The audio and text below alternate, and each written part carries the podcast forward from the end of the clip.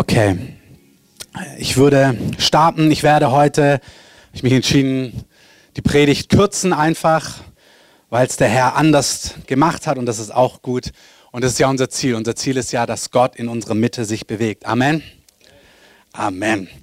Ähm, ich war ja in Afrika und ich dachte, die rufen immer ganz laut Amen und das haben die gar nicht so sehr. Und dann habe ich denen gesagt, ich habe immer gedacht, dass ihr ganz laut Amen schreit, also müsst ihr ganz laut Amen schreien, wenn ich predige. Ähm, nicht nur bei mir, auch bei den anderen, das war dann sehr lustig. Also ich hatte da eine super Zeit, danke für alle lieben E-Mails, danke für alle, die mit dran gedacht haben, mitgebetet haben. Ich werde so ein bisschen erzählen, zwischen, wenn wir uns eins zu eins begegnen, auch ein bisschen in der Predigt. Sonst gehe ich jetzt nicht so sehr drauf ein, außer dass es eine super Zeit war. Ähm, Sonntag vor einer Woche war ich in der Pampa in einem Dorf, da gibt es kein Wasser, kein Strom, nur Bananenbäume und Mangobäume. Ähm, und eine Gemeinde, die sich in der Sonne getroffen hat bei über 30 Grad. Und wir haben dann für den Gottesdienst hier gebetet und hatten dort auch einen ganz starken Gottesdienst draußen unter freiem Himmel. Ähm, es war viel heißer als hier. Und was ich euch auch sagen möchte, ich möchte euch ganz lieb grüßen von Anna und Tabea. Ähm, denen geht's richtig gut. Ähm, auch mit Heimweh, weil sie uns lieben und die Gemeinde und ihre Familie lieben. Ähm, aber die machen da eine richtig gute Arbeit. Also da kann man echt sich so richtig freuen, dass Leute von uns dort sind. Und wenn ihr an sie denkt, die freuen sich immer über E-Mails, immer über Gebete, also über Schokolade, wenn ihr die mal schicken wollt oder so. Genau, also denen geht's gut und es war echt schön, bei denen zu sein. Gut. Herr, ich möchte dich bitten, dass du dieses Wort heute Morgen nimmst und dass du zu unseren Herzen sprichst, dass du weitergibst, was dir wichtig ist für uns und dass dein guter Wille geschieht, Herr. Wir lösen deinen Segen und binden einfach alles, was das stören möchte, in deinem Namen. Amen. Wir gehen in eine Bibelstelle, 1. Petrus 3,15 und sind im Ansatz aus unserer Serie jetzt herausgesprungen. Ähm, ich möchte euch sowas weitergeben vor der Familienkonferenz. 1. Petrus 3, Vers 15. Seid aber jederzeit bereit zur Verantwortung jedem gegenüber, der Rechenschaft von euch über die Hoffnung in euch fordert. Ähm, die Bibelstelle ähm, klingt gut. Du sollst jederzeit bereit sein, jedem gegenüber. Das bedeutet wirklich, wenn man sich es genau anschaut, es ist nicht jeder, also du sollst jederzeit bereit sein und jedem gegenüber, also sollst jedem zutexten über die Hoffnung, die du in dir drin hast, oder sollst immer die ganze Zeit ready sein. Aber jedes Mal, wenn jemand Rechenschaft von dir fordert über die Hoffnung, die in dir ist, dann sollst du ready sein, das weiterzugeben, was du erlebt hast. Amen.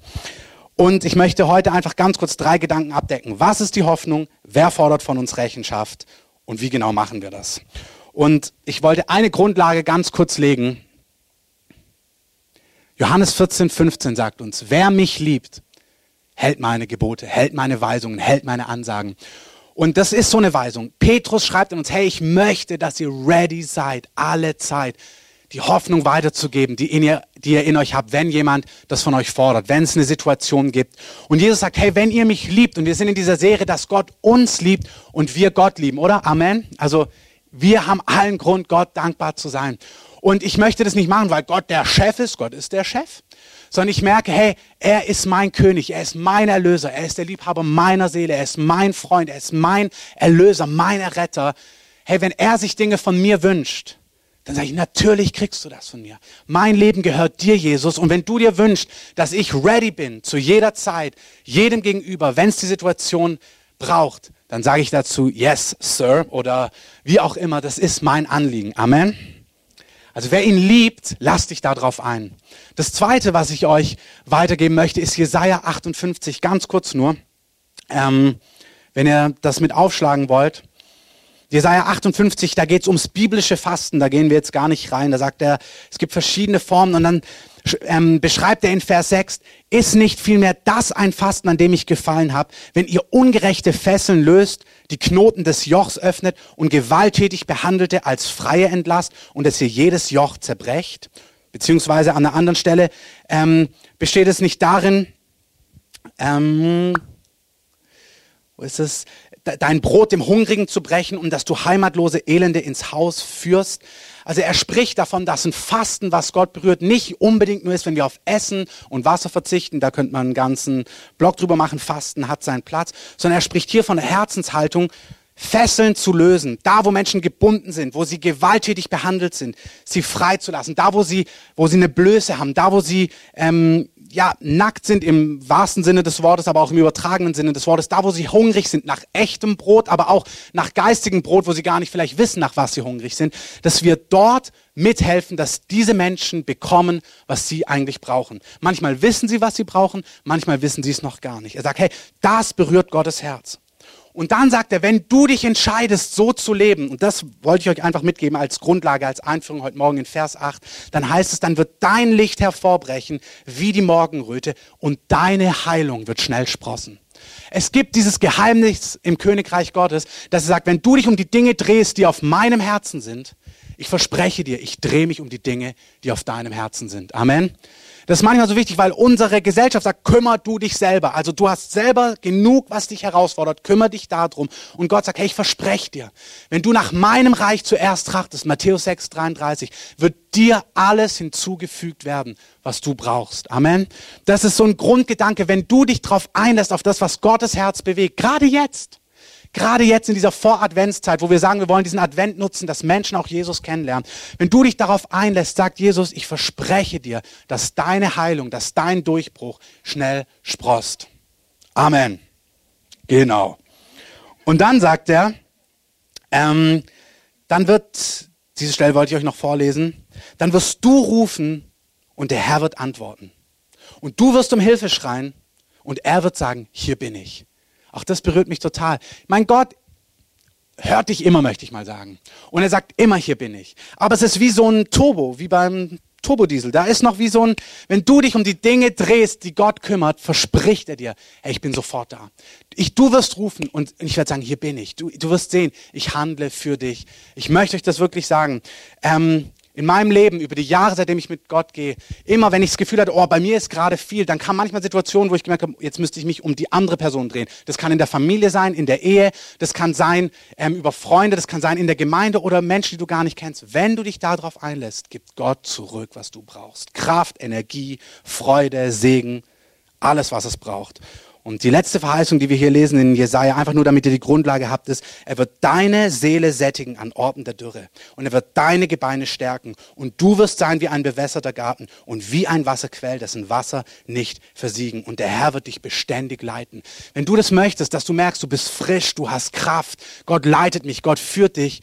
Eine Möglichkeit, wie, wie du Gottes Gunst anziehst, ist, dreh dich um die Dinge, die ihnen auf dem, auf dem Herzen liegen. Okay?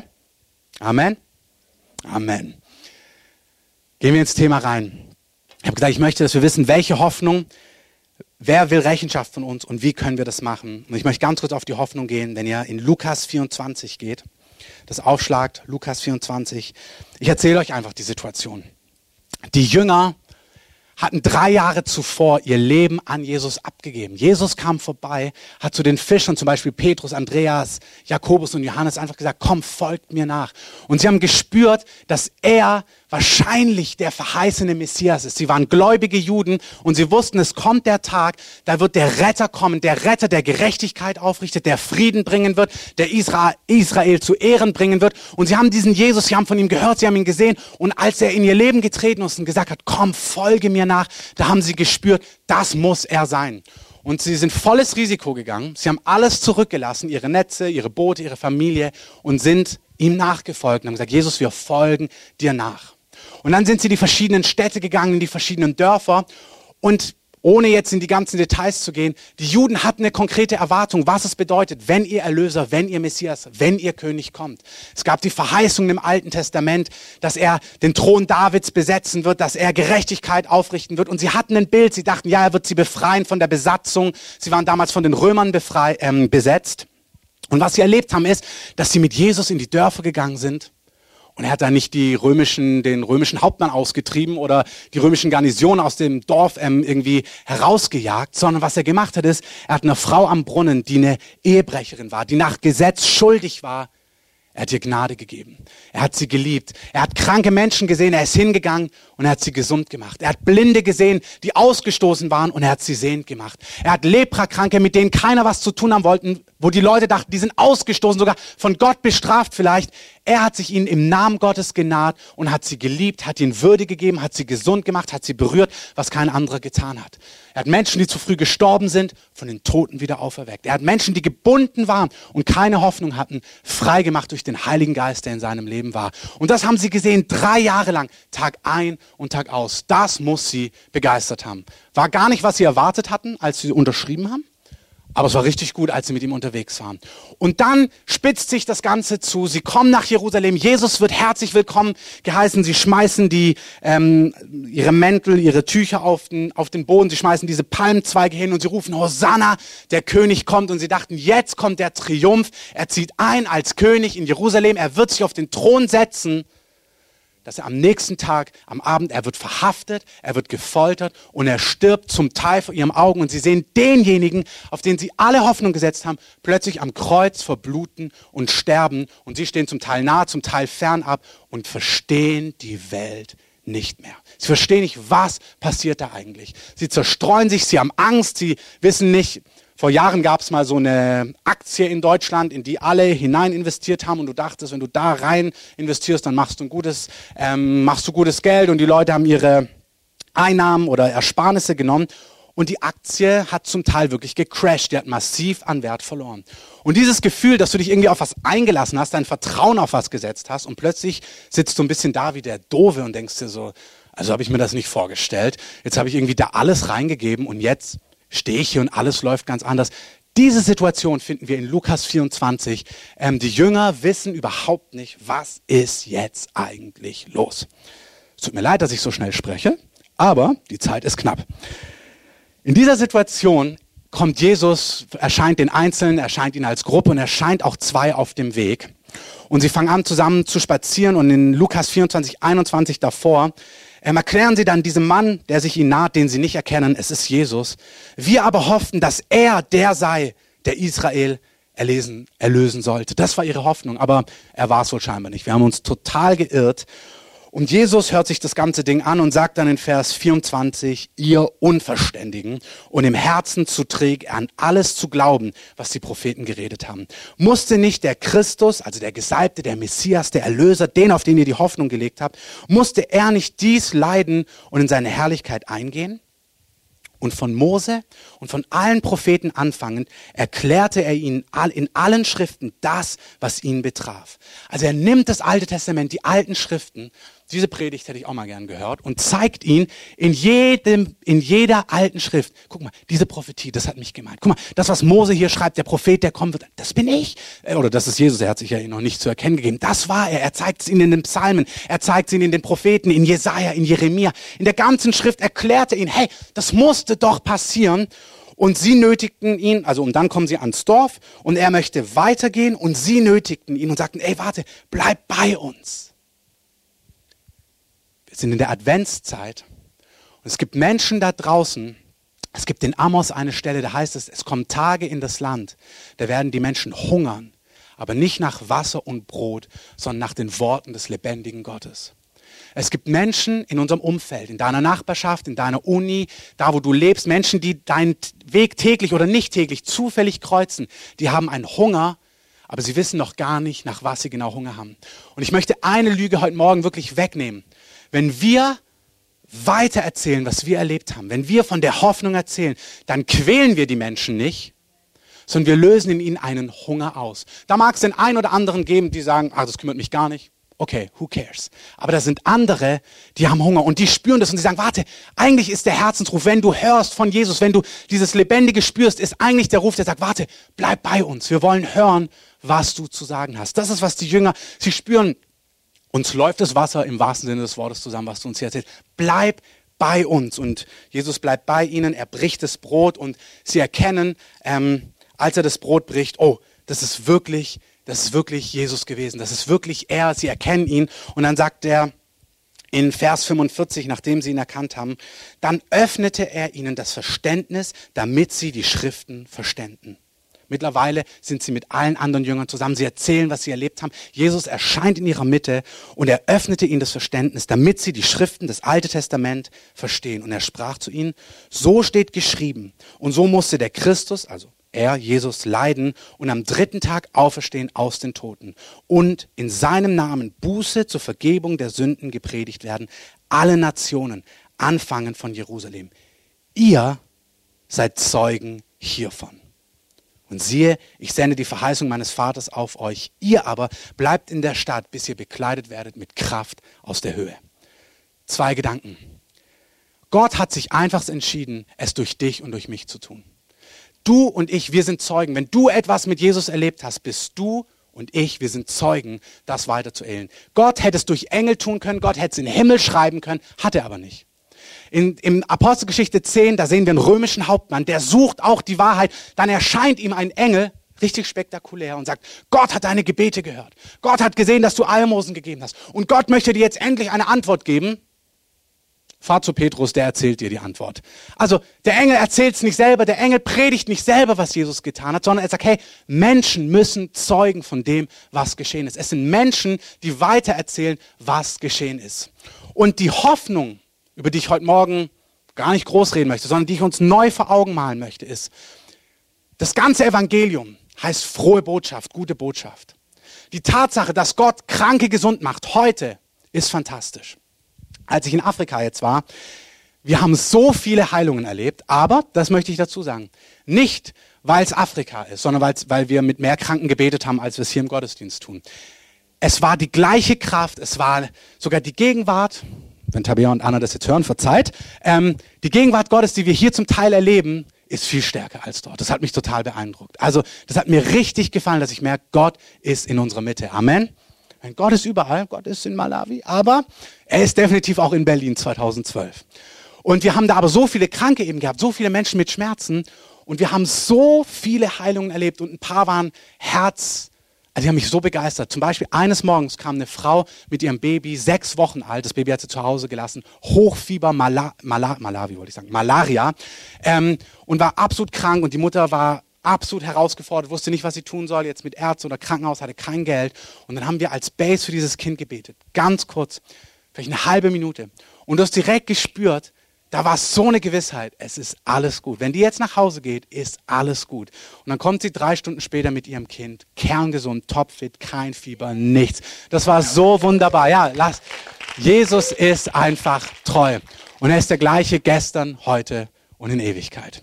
Und eine andere Story war, wir haben auf so, einer, auf so einem Markt, da ist dann so eine Müllkippe nebendran, alles dreckig, da standen wir und haben angebetet und dann kamen 40, 50 Personen, vielleicht ein paar mehr, viele, viele Kinder, dann haben wir so ein bisschen denen erzählt, so ein ganz lieber Afrikaner hat denen von Jesus erzählt und dann haben wir sie eingeladen, alle Kinder, die Schmerzen haben, die Gebrechen haben und noch alle Erwachsene, aber auch die ganzen Kinder, sie sollen einfach nach vorne kommen oder wenn sie ähm, Segen brauchen für die Schule, damit sie es verstehen, ähm, das war auch ganz süß, dann kamen sie immer, I need wisdom, dann, das heißt, ich brauche Weisheit. Und dann haben wir für die Kinder für Weisheit gebetet.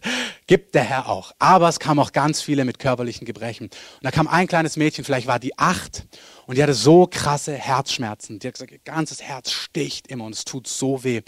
Und dann habe ich ihr die Hände auf den Kopf gelegt. Tabea hatte ihr die Hand aufs Herz gelegt, hatten wir gerade gebetet. Und dann haben wir einfach gesagt, Herr, komm jetzt mit deinem Frieden, löse deinen Segen. Und in dem Augenblick hat Tabea gesagt, wo wir das gesagt haben, ist dieser, das Herz war halt so ganz schnell, so einen ganz komischen Rhythmus, einfach einfach einen langsamen, normalen Rhythmus bekommen. Und dann haben wir sie gefragt und gesagt, der komplette Schmerz ist weggegangen. Du hättest mal da ihr Gesicht sehen müssen. Hey, das war so, so wunderbar. Und das ist gute Botschaft. Das ist herrlich. Das ist nicht ein Mensch, das ist nicht eine Gruppe, das ist Jesus. Jesus liebt es, Menschen gesund zu machen. Das ist eine Hoffnung. Das ist, hey, wenn du krank bist, Jesus kann dich gesund machen. Wenn du, egal was hast, Jesus kann dich heil machen. Wenn du gebunden bist, Jesus kann dich frei machen. All das ist Hoffnung. Es ist Hoffnung, dass er sagt, ich werde zurückkehren und mein Reich aufrichten auf Erden. Ich werde Frieden aufrichten. Ich werde Gerechtigkeit bringen. Das ist eine fantastische Hoffnung, wenn du in die Welt schaust und siehst, was alles passiert und merkst, wie kompliziert es ist. Und es gibt keine an, einfachen Antworten. Also es gibt einfach keine einfachen Antworten. Und du weißt, aber der König kommt. Und er wird Frieden bringen. Es wird Gerechtigkeit geben. Er wird Frieden aufrichten in allen Nationen. Das sind fantastische Hoffnungen. Das sind Hoffnungen, die wir teilen können. Aber die Hoffnung, um die es heute geht, um die es hier geht, um die es an der Stelle geht, ist die Hoffnung, dass Jesus sagt, Du hast die Hoffnung auf ewiges Leben, weil du die Hoffnung auf Vergebung der Sünden hast. Und wir wissen um all das, aber es reicht nicht, dass wir es wissen. Wir müssen begeistert bleiben von dieser Realität und wir müssen diese begeisternde Realität allen erzählen, die es noch nicht wissen. Weil das ist die wichtigste Botschaft, die es gibt. Es ist fantastisch, dass Jesus heilt. Ich liebe es, wenn er heilt. Ich liebe es, wenn er gesund macht. Ich liebe diese Dinge. Aber das Wichtigste ist, dass Menschen in Ewigkeit versöhnt sind mit Gott. Und die Wahrheit ist, wir werden alle vor Jesus, vor dem Herrn, vor dem König der Könige stehen. Und er sagt uns, vielleicht schlagen wir das einmal auf in Markus 16, damit ihr es mit euren eigenen Ohren nochmal gehört habt. Und er sprach zu ihnen, geht hin in die ganze Welt, predigt diese gute Botschaft der ganzen Schöpfung. Also die Botschaft, dass Gott Mensch geworden ist, dass uns Schuld von Gott trennt und jeder Mensch hat Schuld. Es gibt keinen, der sie nicht hat. Es gibt nicht Werke, die dich gerecht machen können. Es macht dich nicht gerecht, wenn du in Afrika denken, viele, die sagen immer, yes, I go to church. Und dann denke ich mir, ja, going to church, in die Kirche gehen, macht dich nicht gerecht. Beten macht dich nicht gerecht. Fünfmal in die richtige Richtung beten macht dich auch nicht gerecht. Im richtigen Fluss dich waschen macht dich auch nicht gerecht. Alten Damen über die Straße helfen macht dich auch nicht gerecht. Ist alles gut, aber macht dich nicht gerecht. Gerecht macht sich nur das, was Jesus für dich und für mich getan hat. Und die Botschaft, dass Sünde uns von Gott trennt, egal ob das katastrophale Sünde ist, wo du denkst, das kann niemand vergeben, wenn das jemand wüsste, oder ob so kleine Sünden sind, kleine Dinge, kleine Verfehlungen.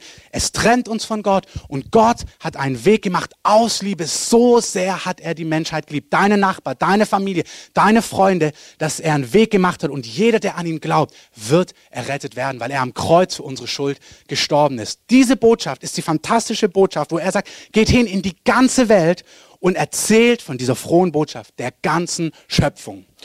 Ich weiß nicht, ob da Tiere inbegriffen sind, aber ähm, auf jeden Fall all deinen lebendigen menschlichen Nachbarn und Menschen in deinem Umfeld. Vers 16. Wer gläubig geworden und getauft worden ist, auch hier, ich möchte alle ermutigen, wenn du gläubig bist und noch nicht getauft bist, lass dich taufen, wird gerettet werden. Wer aber ungläubig ist, wird verdammt werden. Ob es gerne gehört wird oder nicht gerne gehört wird. Wer nicht im Buch des Lebens steht, ist in Ewigkeit getrennt von Gott. Das ist eine Realität. Das ist seine Wahrheit. Und Gott liebt die Menschheit so sehr, dass er will, dass jeder, heißt es im Timotheus, zur Erkenntnis der Wahrheit kommt. Und er sagt, und ihr seid die Zeugen hiervon. Ihr, euch möchte ich dazu gebrauchen, dass Menschen das erleben und dass Menschen das erkennen. Von dieser Hoffnung möchte ich heute Morgen reden oder möchte ich euch einfach mitgeben. Ja, er rettet, ja, er heilt, ja, er befreit, ja, er weckt Tote auf, ja, er, er gibt dir ein sattes Leben. Gott rettet Ehen, Gott stellt Ehen wieder her. Alles fantastisch. Ich liebe Gott. Nächste Woche bei der Konferenz werden wir uns anschauen, wie herrlich es ist, mit Gott zu leben, wie satt er ein Leben macht. Aber die Hoffnung ist, dass es dir ewiges Leben gibt und deine Schuld vergibt und dich für die Ewigkeit rettet und dich ins Buch des Lebens einträgt. Amen. Gucken wir uns zum Ende einfach die zweite Frage an. Wer fordert Rechenschaft von dir? Wenn wir den Eingangsvers noch einmal nehmen, war ja der, der Grundgedanke, dass er sagt, sei jederzeit bereit, jedem gegenüber Rechenschaft abzulegen über die Hoffnung, die in dir ist. Das heißt, es gibt Menschen, die fordern Rechenschaft von dir. Nicht jeder fordert Rechenschaft von dir, aber wer fordert Rechenschaft von dir? Wenn jemand von dir Rechenschaft fordert, bist du in der Verantwortung, weiterzugeben, was du erlebt hast, von der Hoffnung, die du in dir hast, was du weißt, was geschehen ist. Und ich erzähle es euch einfach, wir lesen das jetzt nicht durch. Er sagt ja hier in dieser Lukas-Stelle, wartet, bis Kraft auf euch gekommen ist.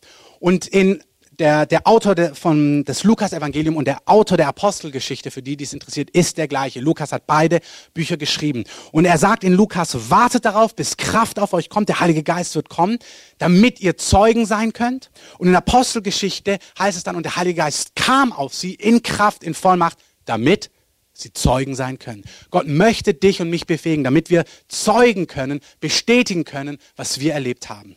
Und dann heißt es in Apostelgeschichte 3, gehen sie in den Tempel, ich möchte ich euch nur kurz die wörtlich vorlesen, in Apostelgeschichte 3, Vers 1, ähm, Petrus aber und Johannes gingen um die Stunde des Gebets, die neunte, was sie regelmäßig, wahrscheinlich täglich gemacht haben, zusammen hinauf in den Tempel. Und ein Mann, der von seiner Mutterleibe an lahm war, wurde herbeigetragen. Man setzte ihn täglich, unterstreiche täglich, an die Pforte des Tempels, die man die Schöne nennt, damit er Almosen erbat von denen, die in den Tempel gingen. Als dieser Petrus und Johannes sah, wie sie in den Tempel eintreten wollten, bat er, dass er ein Almosen empfinge. Petrus aber mit Johannes blickte fest auf ihn und sprach, sieh uns an. Guckst du? Er aber gab Acht auf sie in der Erwartung, etwas von ihnen zu empfangen. Petrus aber sprach, Silber und Gold besitze ich nicht. Das fasziniert mich so sehr. Aber was ich habe, er weiß einfach, ich habe was und das, was du brauchst. Du denkst, du brauchst Silber und Gold, brauchst vielleicht auch, aber du, du brauchst noch was und ich habe das. Es gibt Menschen in deinem Umfeld, die denken, sie brauchen dieses und jenes von dir, aber eigentlich brauchen sie was von dir und du weißt genau, was es ist. Und er sagt, hey, ich habe was, was ich habe, das gebe ich dir im Namen Jesu Christi des Nazareas. Geh umher. Und er griff ihn bei der rechten Hand und richtete ihn auf. Sofort aber wurden seine Füße und seine Knöchel stark. Er sprang auf, konnte stehen und ging umher. Und er trat mit ihnen in den Tempel, ging umher, sprang und lobte Gott. Und das ganze Volk sah ihn umhergehen und Gott loben. Und sie erkannten ihn, dass es der war, der um das Almosen an der schönen Pforte des Tempels gesessen hatte. Und zwar täglich. Jetzt wissen wir von Jesus und von seinen Jüngern, dass sie nicht das erste Mal in den Tempel hineingelaufen sind. Es heißt, es gibt Menschen in deinem Alltag, die sind da täglich in deiner Nachbarschaft, an deiner Uni, dort, wo du eben bist. Vielleicht sitzt du immer in der U-Bahn neben jemand, vielleicht siehst du jemanden immer wieder, du gehst immer beim gleichen Döner, Döner kaufen oder gehst immer wieder an die gleiche Stelle, bist im gleichen Fitnessstudio, trainierst die gleichen Sachen, wo auch immer du im Alltag bist. Und ich möchte einfach zwei Extreme wegnehmen. Das bedeutet nicht, dass du permanent jedem Tag dieser Person stecken musst, was eine Hoffnung du hast. Äh, nur, dass du es weißt. Ne? Ich glaube ja an Jesus. Und wenn du nicht im Buch des Lebens stehst, du bist nicht verantwortlich, das jeden Tag einer Person zu stecken. Und das andere Extrem wäre, es nie zu tun. Aber es gibt die Situationen, da wird aus dem Alltag plötzlich, kommt es zu einer Konstellation und plötzlich liegt das Thema auf dem Tisch. So wie hier. Plötzlich, ich frage, du fragst dich, warum hat der Jesus nicht die drei Jahre davor angequatscht, als er in den Tempel reingelaufen ist? Wieso hat er nicht gesagt, hey, hilf mir? Oder wieso hat er nicht Petrus und Johannes angequatscht? Aber an dem Tag sagt er, hey, ihr, kann ich ein bisschen Geld haben? Und die beiden sind scharf, äh, fit genug, um zu schalten, hey, das ist eine Situation. Jetzt will Gott in sein Leben hinein eingreifen und dass er nicht nur geheilt worden ist, sondern dass er höchstwahrscheinlich sein Leben dem Herrn übergeben hat, erklärt sich von selbst. Das heißt, wann wird aus einem normalen Alltag, wo du Personen immer siehst, die Situation, wo du merkst, oh, jetzt wäre ich gefordert. Wirklich, es sind diese Sachen, wenn dich vielleicht jemand fragt, ähm, na, kommst du nächsten Mai, weil wir die Gemeindefreizeit hatten, äh, kommst du Mai da und da mit und du sagst, nee, da bin ich ja weg. Ja, wo denn? Naja, da auf der Freizeit.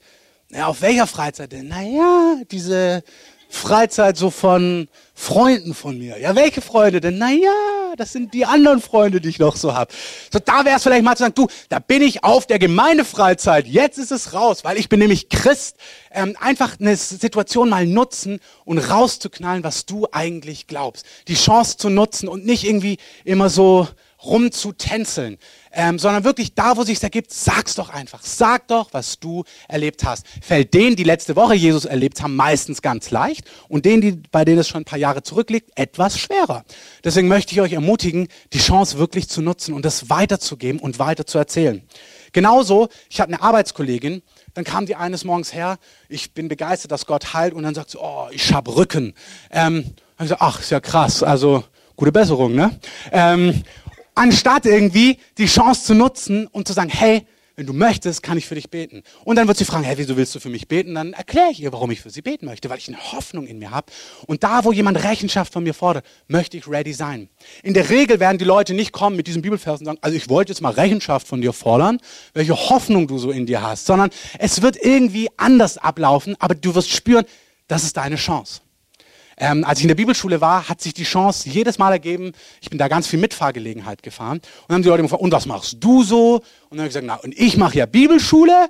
Und dann war Bibelschule. Und dann könntest du sagen, dann könntest du es einfach versuchen, so im Sand verlaufen zu lassen. Oder du sagst, ja genau, Bibelschule. Ja, ich hatte ein Erlebnis mit Jesus zehn, vor zehn Jahren. Glaub mir, in der Regel sagen die Leute, ja, was denn für ein Erlebnis? Ja, gute Frage. Da sind wir schon beim Thema. Und das ist wirklich diese Art, es, hey, die Leute wollen wissen, was du erlebt hast. Die Leute wissen nicht, dass man Gott lebendig erleben kann. Die haben immer Bilder von Kirche. Man denkt, die wüssten viel mehr, wissen sie aber gar nicht. Als ich jetzt im Flugzeug saß, ähm, ich habe mir gesagt, die ganze Reise her, ich gebe dir nicht nur den Einsatz dort, die Hinreise und die Rückreise. Ich will, dass du mich gebrauchst. Baller mich voll mit Situationen und ich will einfach ready sein, weil ich merke, dass mir hier manchmal im Alltag, ich habe mit so vielen Menschen zu tun, ich bin so permanent mit Menschen auf Achse, dass ich manchmal, wenn ich in der U-Bahn sitze, denke, oh, jetzt möchte ich einfach lesen. und der Heilige Geist hat damit auch kein Problem. Aber ich merke, eigentlich möchte ich doch noch mehr ready und verfügbar sein. Das ist meine persönliche Sache. Auf jeden Fall habe ich mir gesagt, die Reise kannst du nehmen, Herr, auch die Flüge. Und dann saßen wir gerade im ersten Abschnitt gleich Frankfurt, Berlin, äh, Berlin, Frankfurt, saßen Engländer neben mir. Typische Frage, und was machst du? Ja, Business. Und was machst du? Ähm, na, ich bin Pastor. Pastor. Ähm, und dann hast du gemerkt, okay, krass, habe ihm das kurz erzählt und dann war auch wieder gut. Dann saßen wir beide nebeneinander. Und dann hast du gemerkt, jetzt könntest du weitergehen oder du lässt die Situation einfach, Kaffee, ja, mit Milch und Zucker bitte und lässt die halbe Stunde verfliegen. Und dann habe ich mir gedacht, nee, die Situation, die nutzt du jetzt. Und dann habe ich gesagt, glauben Sie eigentlich an Gott? Und dann, das hat ihn noch gar nicht gestresst. Dann hat er mir erzählt, was er denkt, dass er in der christlichen Schule war, ähm, dass er das alles gehört hat. Und dann habe ich gesagt, ja, aber wissen Sie, was wir Christen eigentlich glauben? Man denkt, die Leute wüssten das auch alle. Ich gesagt, also er war auf einer christlichen Schule viele, viele Jahre. Und ich gesagt, was, was würden Sie denn sagen, ist der Kern des christlichen Glaubens? Ha, hat er gesagt, gute Frage. Gesagt, das finde ich dann ganz schockierend, weil ich mir denke, das weiß man doch. Also wenn du es nicht weißt, fühl dich ganz frei, dann bist du genau richtig hier. Ähm, aber ich dachte, natürlich weiß der das. Na, wusste er nicht. Ich gesagt, ja, das ist eine gute Frage. Und dann habe ich gesagt, naja, also, und dann habe ich ihm einfach mal nicht die allgemeine Hoffnung, nicht was ich alles erlebt habe, dass er heilt, dass er Leben neu macht, dass er eine satte Ehe gibt und deine Kinder segnet und so weiter, was er auch alles macht, sondern ich habe ihm gesagt, weißt du, Gott vergibt dir deine Schuld. Ich habe mir erklärt, du hast Schuld in deinem Leben, vielleicht große, vielleicht kleine. Und man denkt dann immer, die Leute denken so, oh, das ist ja jetzt komisch. Du, das war gar nicht komisch.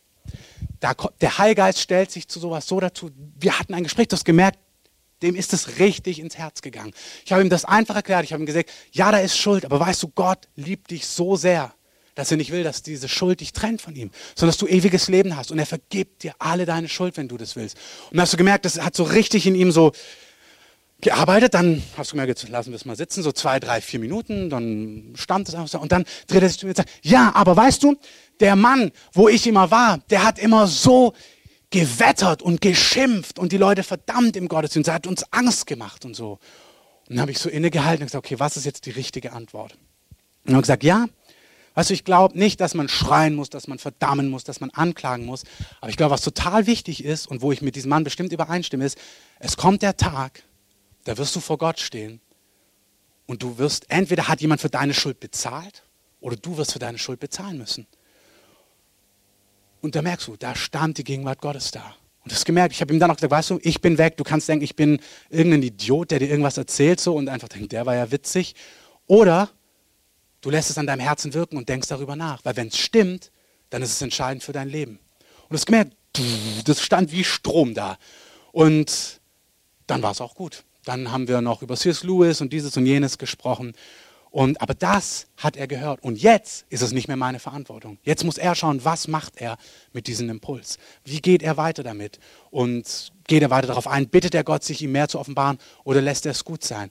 Der Heilige Geist stellt sich dazu, wenn wir Zeugen sind. Und so was ich euch einfach zum Abschluss ermutigen möchte, ist, dass ihr sensibel seid für die Situation in eurem Alltag. Ihr braucht nicht jedem die ganze Zeit stecken, was die Hoffnung ist in euch. Aber spürt ihr, wenn was so zusammenkommt. Gestern war ich ähm, mit Danian in diesem Alliiertenmuseum da am ähm, hier, Kurt Schumacher Platz, ganz kurz. Und da war ein Mann, der hat uns da was gezeigt. Und dann sagt er drei, vier Mal zu mir, ja, ich hatte ja früher ja nichts zu tun, ich war ja so irgendwie gebunden und dann nur gesoffen. Und da braucht man ja was. Da muss man ja was tun. Und hat es immer wieder gesagt. Und als er das gesagt hat, hat der hat es gesagt und ich wusste, ey, der Typ ist offen. Also der hat nichts davon gesagt. Der hat nicht gesagt, ich suche ja Gott, by the way. Kannst du mir da weiterhelfen? Der hat nichts von dem Ganzen gesagt. Aber du hast gespürt zwischen den Zeilen, er sucht, er hat Hunger, er braucht was. Und ich möchte enden mit dem, weil wir es ja kürzer machen. Also erzähle deine Geschichte ist gut, deine Geschichte, was du mit ihm erlebt hast. Manchmal, also erzähle seine Geschichte, das, das Kreuz. Das ist so wichtig. Die Leute wissen nicht, was die eigentliche Kernbotschaft des Christentums ist. Es ist total gut. Mach es auf einer intellektuellen Ebene. Mach es nicht auf einer Predigerebene. Alle wollen schlau sein. Jeder will wissen, was das Christentum irgendwie eigentlich meint, so heutzutage. Und dann sagst du einfach mal, was das Christentum meint. Das ist intellektuell. Das finden die Leute gut. Dann wissen sie was. Brauchst du ja nicht gleich predigen. Ähm, der Heilige Geist setzt sich sowieso drauf und wird sie überführen, wenn du es mit ähm, gutem Gewissen machst. So. Erzähl aber auch deine Geschichte. Erzähl, was er bei dir gemacht hat. Ich hatte ein Erlebnis mit Jesus. Ich war über Jahre in Drogen. Gott hat mich frei gemacht. Ich war total beziehungsunfähig und Gott hat mich fähig gemacht, eine Beziehung zu leben. Gott hat, hat echt, ich war ein Wrack und Gott hat mein Leben neu gemacht. Da kann keiner was dagegen sagen. Kann er nicht. Entweder er fragt nach, erzähl deine Geschichte, erzähl seine Geschichte, sei sensibel und vertrau ihm. Johannes 16 sagt, er muss überführen. Du musst ihm nicht sagen, glaubst du es mir jetzt, ähm, sondern du erzählst ihm das einfach und der Heilige Geist macht den Rest. Und was ich einfach sagen möchte, diese, ich klicke jetzt einfach durch. Wir machen im Dezember die drei Adventgottesdienste. Einfach, da wollen wir evangelistisch predigen. Wir wollen über Jesus, wir machen, wir predigen immer evangelistisch. Man kann, das haben wir auch gesagt, man kann immer Gäste mitnehmen. Und wenn du heute ein Gast hier bist und das noch nie gehört hast, bist du heute genau richtig. Hättest nicht im Dezember kommen müssen, sondern heute war richtig. Ähm, das gilt immer. Aber gerade im Dezember wollen wir einfach bewusst sagen, wir wollen, dass in dieser Adventszeit, wo diese Fragen auch auf dem Tisch liegen, eine Antwort geben. Und ich möchte euch ermutigen, die zu finden, die Person in eurem Umfeld, die eins bis drei und wenn du fünf bis zehn hast, bist du auch herzlich eingeladen. Aber ein bis drei Personen in deinem Umfeld, wo du merkst, eigentlich sind die offen. Eigentlich ist es höchste Eisenbahn und eigentlich weißt du seit Jahren, dass du die Person mal einladen solltest oder der mal irgendwas weitergeben solltest. Hey, es ist eine super Möglichkeit, diese Zeit zu nutzen. Und was wir, wie wir eingeleitet haben, lasst uns uns um die Dinge drehen, die auf Gottes Herz sind. Und er wird sich um die Dinge drehen, die uns wichtig sind. Vertrau mir, da du fällst nicht runter. Gott kümmert sich um dich. Aber lasst uns das ganz bewusst machen. Und bei diesem Mann von diesem Museum, da wusste ich, den werde ich einladen an Weihnachten. Ich weiß nicht, ob er kommt, aber ich werde ihm auf jeden Fall sagen, du, du hast ja nichts zu tun, hast du gesagt. Ähm, ich hätte da was für dich am Sonntag. Und vertraue dem Herrn, dass er das macht.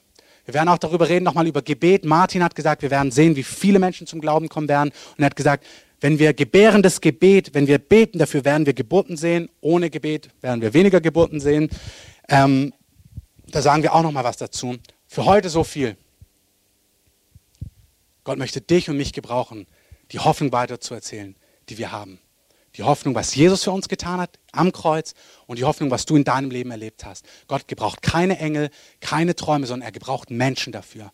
Und es ist unsere Aufgabe, sensibel zu sein, wann es dran ist, etwas weiterzugeben und da auch mutig zu sein und dann aber dem Herrn zu vertrauen, dass er den Rest macht. Amen. Dann lasst uns aufstehen und gemeinsam beten. Lasst uns Musik einspielen.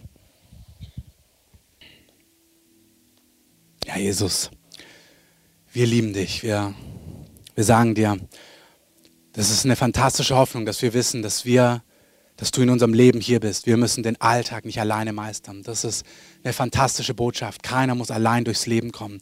Gott ist da. Gott reicht uns seine Hand. Auch wenn wir wissen, dass unsere Zeit irgendwann mal hier vorbei ist, wissen wir, dass wir zu dir kommen, Herr, in deine Herrlichkeit, in deine Gegenwart. Das Leben ist so viel mehr als das Irdische, als die paar Jahrzehnte, die wir hier haben. Herr, wir sind geschaffen für die Ewigkeit. Jesus, wir sind errettet worden durch Gnaden, nicht durch Werke. Ja, es gibt Schuld, die uns von dir trennt. Aber so sehr liebt Gott die Menschen, dass er selber einen Weg gebahnt hat. Und Herr, wir wollen dir sagen, dass wir dich lieben. Und wenn du um deine Kinder trauerst, die dich noch nicht kennen, wenn du Menschen in unserer Stadt, in unserem Umfeld siehst, wo dein Herz berührt ist, wo du willst, dass sie endlich erfahren, dass es dich gibt, dass sie einen Vater haben, der sie erschaffen hat, der sie liebt und der da sein will für sie.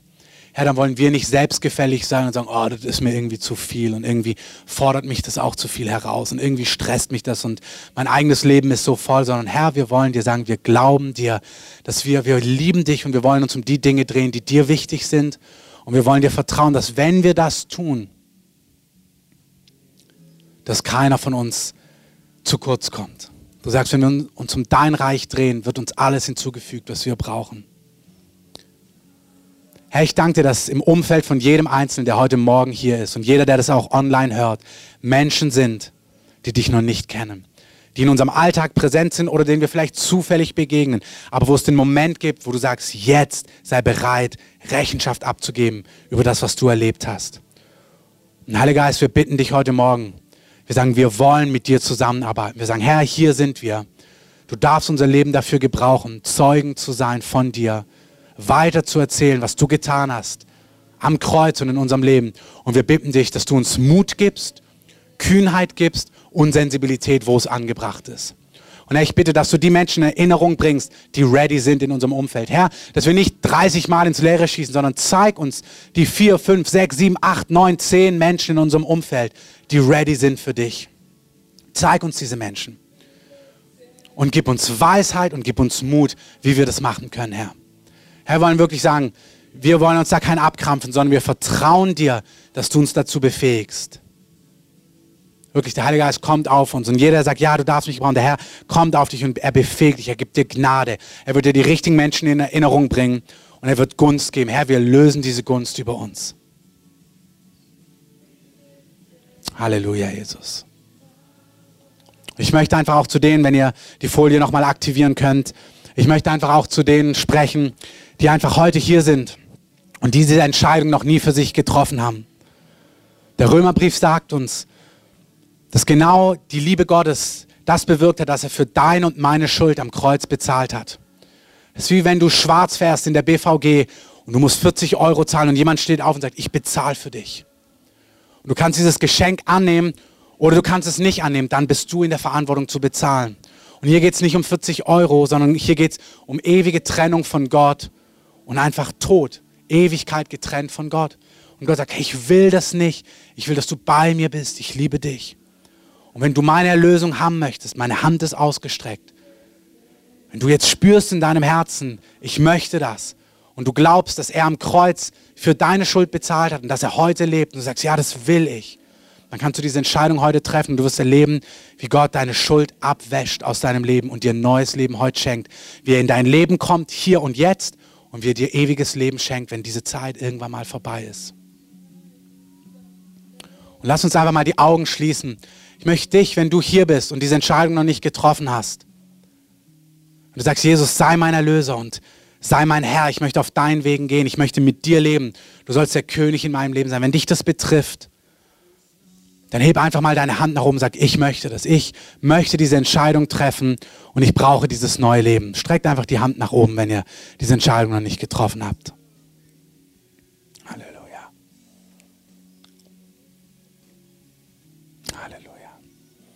Jesus, ich danke dir.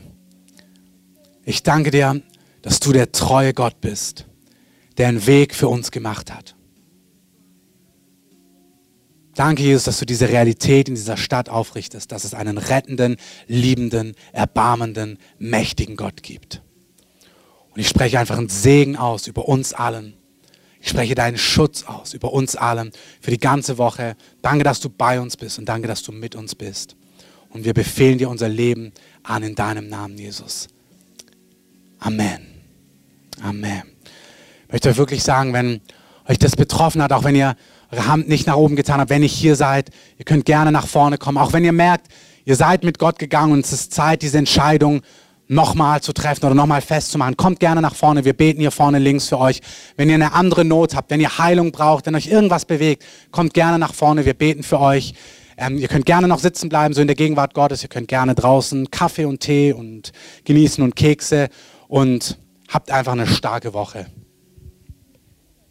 Genau, wenn die Beter mit nach vorne kommen würden, das wäre super.